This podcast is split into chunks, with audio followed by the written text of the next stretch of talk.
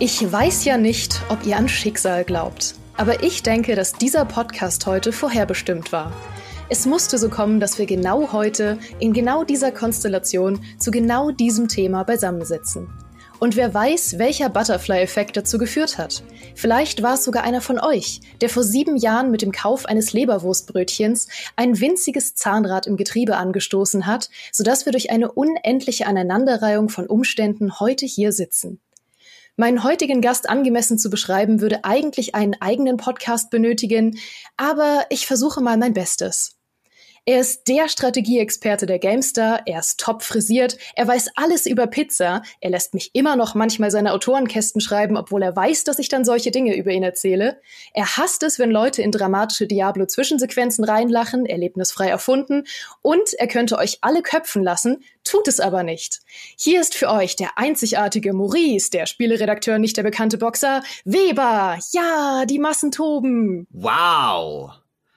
Also, ich muss schon, warum ist Michael Graf eigentlich noch Head of Podcast? Ähm, mit, mit, mit seinen komischen vorgeschriebenen Einleitungen, die er nicht mal improvisieren kann, die, die halt komplett in den Schatten gestellt werden durch das, was du aufstrebende jungen Podcasterin hier gerade abgeliefert hast. Aber wa warum ist es denn vorherbestimmt? Ach, hör doch auf. Naja, erzähl du's mir, weil unser Thema heute ist ja ein relativ besonderes.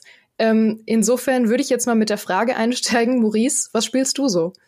Ich habe just erst wieder ein altes Siedler ausgegraben, nämlich Siedler 2, die nächste Generation.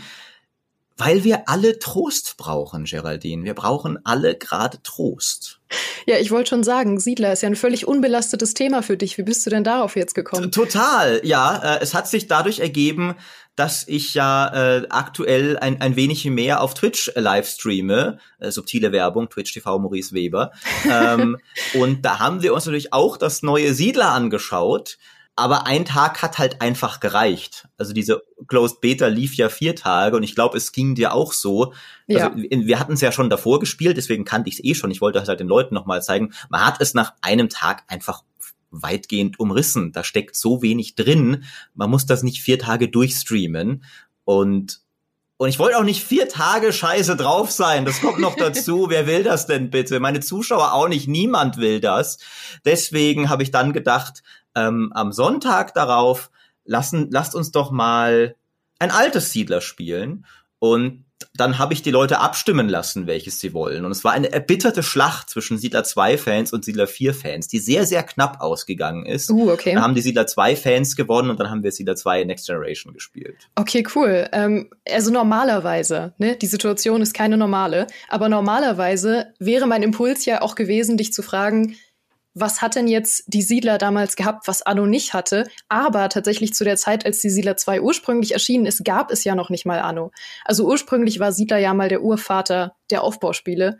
Insofern, vielleicht aus heutiger Sicht, abgesehen von der Nostalgie, die du natürlich für das Spiel hast, warum gibt es denn heute noch Abende, warum man sich dafür entscheiden sollte, Siedler 2 zu spielen, statt zum Beispiel neues Siedler oder eben Anno? Also es, es wird immer Geschmackssache bleiben, welches von den alten Siedlern du am liebsten magst. Und ich mag sie alle tatsächlich. Ähm, aber Siedler, die alten Siedler und, und Siedler 2 finde ich sogar noch ein, ein bisschen mehr, weil Siedler 2 halt noch weniger auf den Militärpart fokussiert. Das ist auch so eine Schwäche, dazu kommen wir später noch, aber es ist auch was Angenehmes. Es macht einfach unglaublich viel Spaß diese Siedlung einfach immer weiter auszubauen und gedeihen zu sehen. Siedler, Siedler war für mich immer so die, die Freude am Aufbauen in ihrer animalischen Grundform sozusagen. Hm. Einfach dieses, man, man platziert Gebäude, man sieht sie wachsen, das tust du ja in Anno zum Beispiel nicht. In Anno stehen sie direkt da. Bei, bei Siedler hast du wirklich platziert die Baustellen, dann kommen erst die Träger, bringen die Ressourcen hin, dann kommt der Planierer, der gräbt die Baustelle um, dann kommt der Bauarbeiter, der zieht das Gebäude schrittweise hoch. Und ab da kannst du deinem Holzfäller beobachten, wie immer da rausgeht, einzelne Bäume fällt, dann wird der Baum vom Träger zum, zum Sägewerk gebracht und da zersägt diese, diese sehr, das ist eine sehr simple Freude. Der, der, der Volker Werdig, der Erfinder, hat es so ein bisschen als ein Aquarium-Effekt beschrieben. Einfach dieses Zuschauen dabei und gleichzeitig dieses dieses geschäftige und das ist was, was diesem, was diesem neuen Siedler auch so komplett fehlt, dieses, dieses geschäftige immer noch dann, dann die nächste Produktionskette platzieren zu wollen, weil, weil du fängst an, okay, jetzt, jetzt habe ich hier jetzt habe ich hier meine, meine erste Minenproduktion et etabliert. Äh, ich könnte aber auch doppelt so viele Waffen produzieren. Also nochmal ein Kohleberg, zwei Kohlebergwerke, ein Eisenbergwerk, eine Schmelze, eine Schmiede. Jetzt brauche ich wieder Nahrung, um, um das, um das, okay, dafür brauche ich Ackerland. Das heißt, erstmal ein Wachturm dahin, dann baue ich das Gebiet aus. Oh, das Gebiet ist voller Wälder. Jetzt erstmal ein paar Holzfäller hin, die das abforsten, um Ackerland freizulegen. Und, und es geht immer so weiter. Es ist nicht mal unbedingt, ich würde gar nicht unbedingt so sagen, also gerade Siedler 2 war ja noch so ein ist jetzt nicht, also verglichen mit Anno 1800 ist es sogar ein relativ anspruchsloses Aufbauspiel, aber es hat so die, die Faszination Aufbau einfach in seiner Grundform. Immer weiter siedeln, immer weiter bauen und zwischendurch sich auch mal einfach die Seele baumeln lassen und gucken, ah, das ist meine Siedlung, die ist schon irgendwie schön. Nicht zu vergessen, bisschen die Seele baumeln zu lassen, in andere Siedlungen zu gehen und friedlich alles niederzubrennen. Ja, das kommt dazu. Ähm, die Siedler 2, die nächste Generation, hat übrigens so eine Story, die das die mega scheinheilig ist. Das ist so schlimm, weil, weil du halt immer, du bist so eine römische Expedition auf, auf, auf ähm, die die Schiffbruch erlitten hat und dann auf so einer Insel landet, wo dann mit einem magischen Portal immer zum nächsten sie verbunden sind. Und dann stößt du halt da auf Einheimische. Und dann sagt dir in Textbox, oh, leider waren die Einheimischen nicht sehr gastfreundlich. Oh und nein. Gehst, und dann gehst du halt hin und brennst wie ein guter Römer ihre komplette Siedlung nieder, um zu diesem Portal durchzukommen. Und hinterher kommt ernsthaft eine Textbox, ah, wie schade, dass es diese Verständnisprobleme gab. Wir hätten das doch irgendwie anders lösen können. Und trotzdem, und dann kommst du ins nächste, oh, wir, wir sind dann, wir sind trotzdem einfach über die Ruinen ihres Dorfes durchs Portal geklettert. Im, auf, Genau, auf der nächsten Insel haben sie uns mit Pfeilen begrüßt. Oh, es wäre aber schade, jetzt müssen wir sie wieder alle abmetzeln. Und das tut irgendwie so, als wäre das Spiel irgendwie so ein bisschen wholesome oder sowas. Ist es halt eigentlich gar nicht. Du bist ein römischer Kolonialist, der, der eine Siedlung von andersheutigen Menschen nach der anderen niedermetzelt. Du bist ein absolutes Monster und, und nebenbei auch noch so, es hat auch so eine totale Cringe-Geschichte, so irgendwie aus dieser Epoche des Gaming, als, glaube ich, Spieleentwickler allmählich erkannt haben, es gibt Frauen auf dieser Welt, man kann sie auch in Spielestories einbinden. Wir haben nur noch nicht unbedingt eine gute Idee, wie. Und deswegen dreht es sich in Siedler 2 Next Generation tatsächlich darum, dass in Rom einfach alle Frauen verschwunden sind und diese Expedition aufbricht, um ihre Frauen wiederzufinden. Und es gibt noch so eine schöne Cutscene davor. Unsere Frauen waren vorher unser ganzer Stolz, weil sie so gut kochen konnten mhm. und andere Dinge auch noch. Und dann siehst du eine Frau, die auf, auf so einem Divan liegt und ihren Mann gerade irgendwie verführend anlächelt. Äh, die, also es ist richtig cringe. Man merkt, es ist nicht mhm. böse gemeint.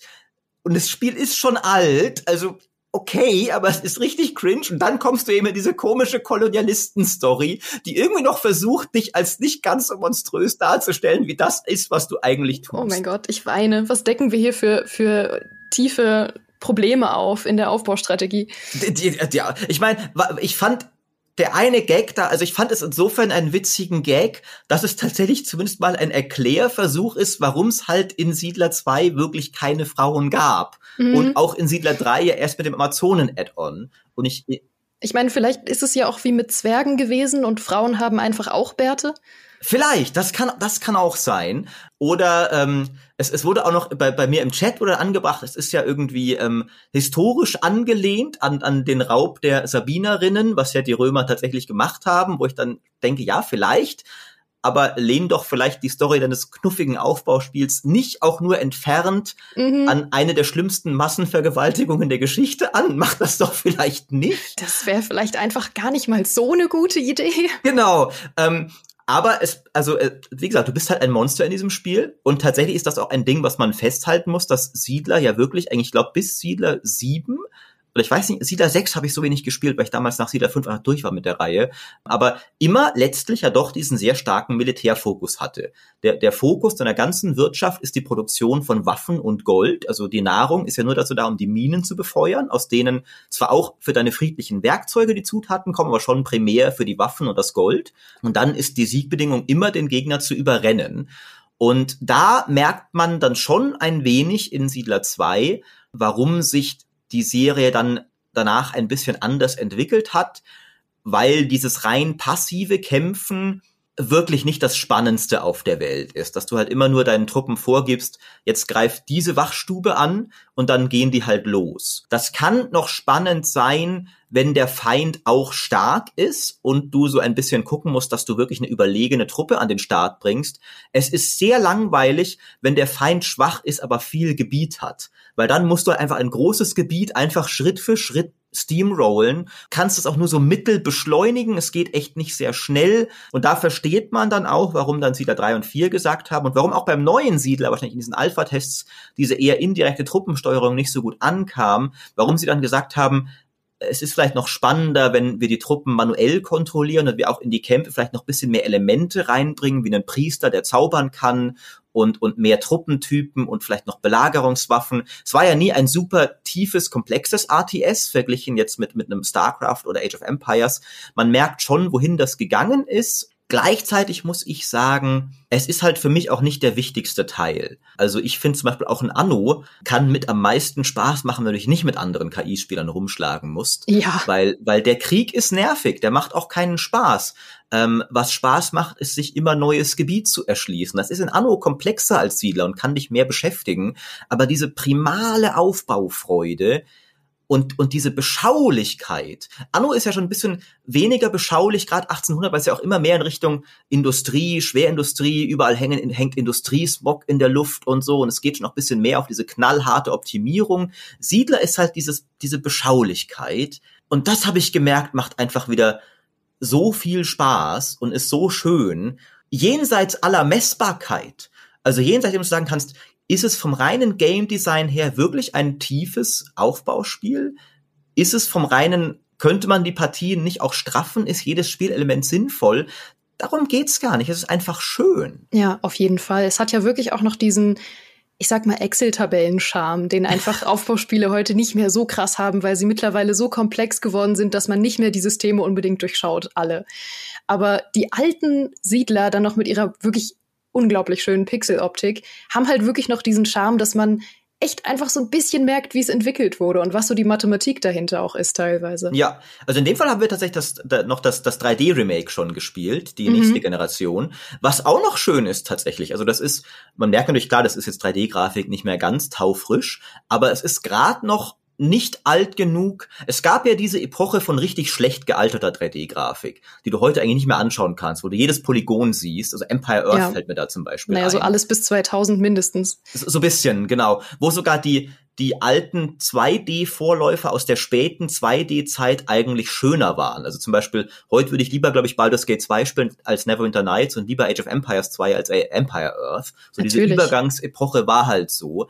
Aber Siedler 2 Next Generation ist gerade noch jung genug, dass es immer noch eigentlich hübsch aussieht. Und das wurde auch im Chat sehr viel gespiegelt, weil sehr oft die Frage kam so, Gott, Maurice, wo kann ich das denn noch kaufen? Ich finde das bei Ubisoft nicht, ich will das auch wieder spielen.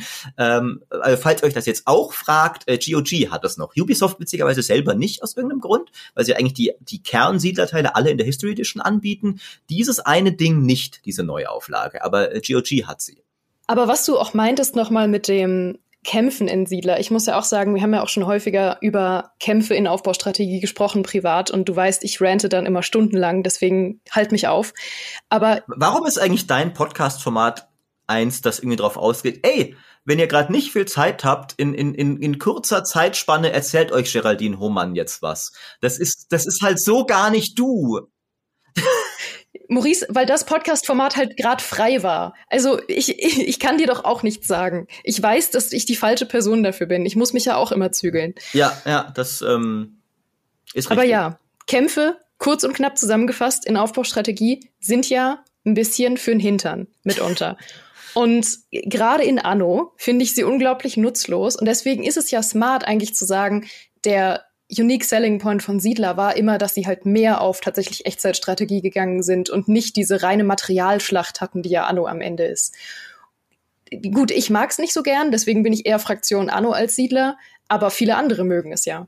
Und ich finde es wirklich, wirklich schade, dass ähm, irgendwie diese Identität jetzt bei dem neuen Siedler so ein bisschen verloren gegangen ist. Absolut, das ist wirklich, ähm, weil ich, ich glaube halt echt, ich habe es jetzt schon an anderer Stelle ein paar Mal gesagt, auch deswegen sage ich da gar nicht viel Neues, aber ich glaube halt auch echt, dass selbst die Siedler-Fans, denen der RTS-Part sehr wichtig ist und denen gehörte ich gar nicht unbedingt. Was ein bisschen paradox ist, weil mir schon bewusst ist, dass der eben elementar ist für das Spiel. Das war immer ein Militärspiel auch. Ähm, aber selbst die Siedler-Fans, denen das der wichtigste Aspekt des Spiels ist, werden, glaube ich, nicht abgeholt von dem neuen Siedler, weil weil, weil ja schon, wenn du heute noch Siedler-Fan bist, dann willst du ja schon diese Kombination aus beidem, weil sonst wärst du ja nicht mehr Siedler-Fan. Wenn du einfach nur ein ATS willst, ähm, dann gibt's ja, es gibt ja bessere Optionen, was das angeht. Aber halt unbedingt. Es gibt, es Dafür gibt ist aber, es zu seicht. Genau, aber es gibt nicht so viele, die halt diesen ATS-Part mit, mit einem wirklich umfangreichen Wirtschaftspart verzahnen, mit Produktionsketten und Warenketten und so weiter. Das hat ja dann Age 4 eben überhaupt nicht. Witzigerweise haben sich das mal überlegt, bisschen mehr in die Richtung zu gehen, ähm, haben die viele mir im Interview mal erzählt, aber haben es dann verworfen. Aber eben, ich, ich glaube halt, also kein Oldschool-Siedler-Fan oder wenige sagen doch, ähm, ja, sehr gut, dass ihr den ATS-Part beibehaltet, aber den Aufbaupart sehr reduziert. Das ist ja auch immer, warum ich immer noch nach seit 20 Jahren Siedler 4 spiele. Immer dachte ich mir bei jeder Partie Siedler 4, ah, ich wünschte, es hätte bisschen weniger Aufbau. Ich glaube nicht, dass es diesen Menschen gibt auf der Welt. Und dann ist auch noch kein gutes ATS, aber da machen wir jetzt ein anderes Fass auf. Also ist ja nicht mal als ATS gut, seien wir ehrlich. Aber äh, das ist jetzt ein anderes Thema. Ja, ich, ich würde auch so gern eigentlich noch ähm, das Thema aufmachen und irgendwie Teil 2, 3, 4 und 5 von diesem ähm, 15-Minuten-Podcast aufmachen. Du brauchst halt noch eine, ein Podcast-Format, was spielst du gerade nicht so? Ja. Und dann reden wir über das neue Siedler. Das ist ja fantastisch. Das schreibe ich mir direkt auf. Ich mache Ja. mal deutliche Schreibgeräusche auf meinem Schreibtisch. Das, wow. nee, ähm, richtig gute Idee. Das müssen wir beibehalten. Aber merkst du jetzt, Maurice, warum ich gesagt habe, es war ein schicksalhafter Podcast? Ja, absolut. Das, ähm, Natürlich alleine, weil du es warst. wir haben direkt deine berufliche Zukunft hier weiter gesponnen und entwickelt. Ja, und du warst endlich hier. Weißt du, wie lange ich auf diesen Tag gewartet habe? Das ehrt mich sehr. Das ehrt mich sehr. Wie lange? Gib mir eine genaue Zahl. oh, ähm, äh, 37 Monate, schätzungsweise. Also länger als du bei der GameStar bist. Ähm, ja, darüber reden wir privat nochmal. Geil. Sehr gut. Danke, Maurice, dass du heute da warst für diesen Sehr schicksalhaften gerne. Podcast. Das war's dann wieder mit unserem äh, normalerweise 15 Minuten Podcast. Wir hatten heute wie erwartet Überlänge, aber ich glaube, das nehmt ihr uns nicht übel. Ähm, ihr könnt, was spielst du Das so? sind die gewohnt. D das sind die gewohnt, das stimmt. Und ich glaube, sie wären auch enttäuscht gewesen, wenn wir heute nach 15 Minuten Cut gemacht hätten. Ich glaube, inzwischen habe ich mir echt Hörer rangezüchtet, die, die tatsächlich enttäuscht wären, wenn ich mal nicht Überlänge daher schwätze, wahrscheinlich, ja. Aber vielleicht, wenn Holger den später schneidet, vielleicht macht er auch einfach Schluss nach 15 Minuten. Wow. Vielleicht schafft dieser Teil es gar nicht rein. Mal schauen. Lassen wir uns überraschen. Aber das war's dann heute wieder mit unserem Podcast, den ihr sehr, sehr gern beim Podcast-Anbieter eures Vertrauens abonnieren und bewerten dürft. Und ich hoffe, ihr hattet wie immer ein famoses Frühstück, einen sicheren Weg zur Arbeit oder einen schicksalhaften Leberwurstbrötchenkauf. Wir hören uns den nächsten Freitag wieder. Und bis dahin, macht's gut. Tschüss.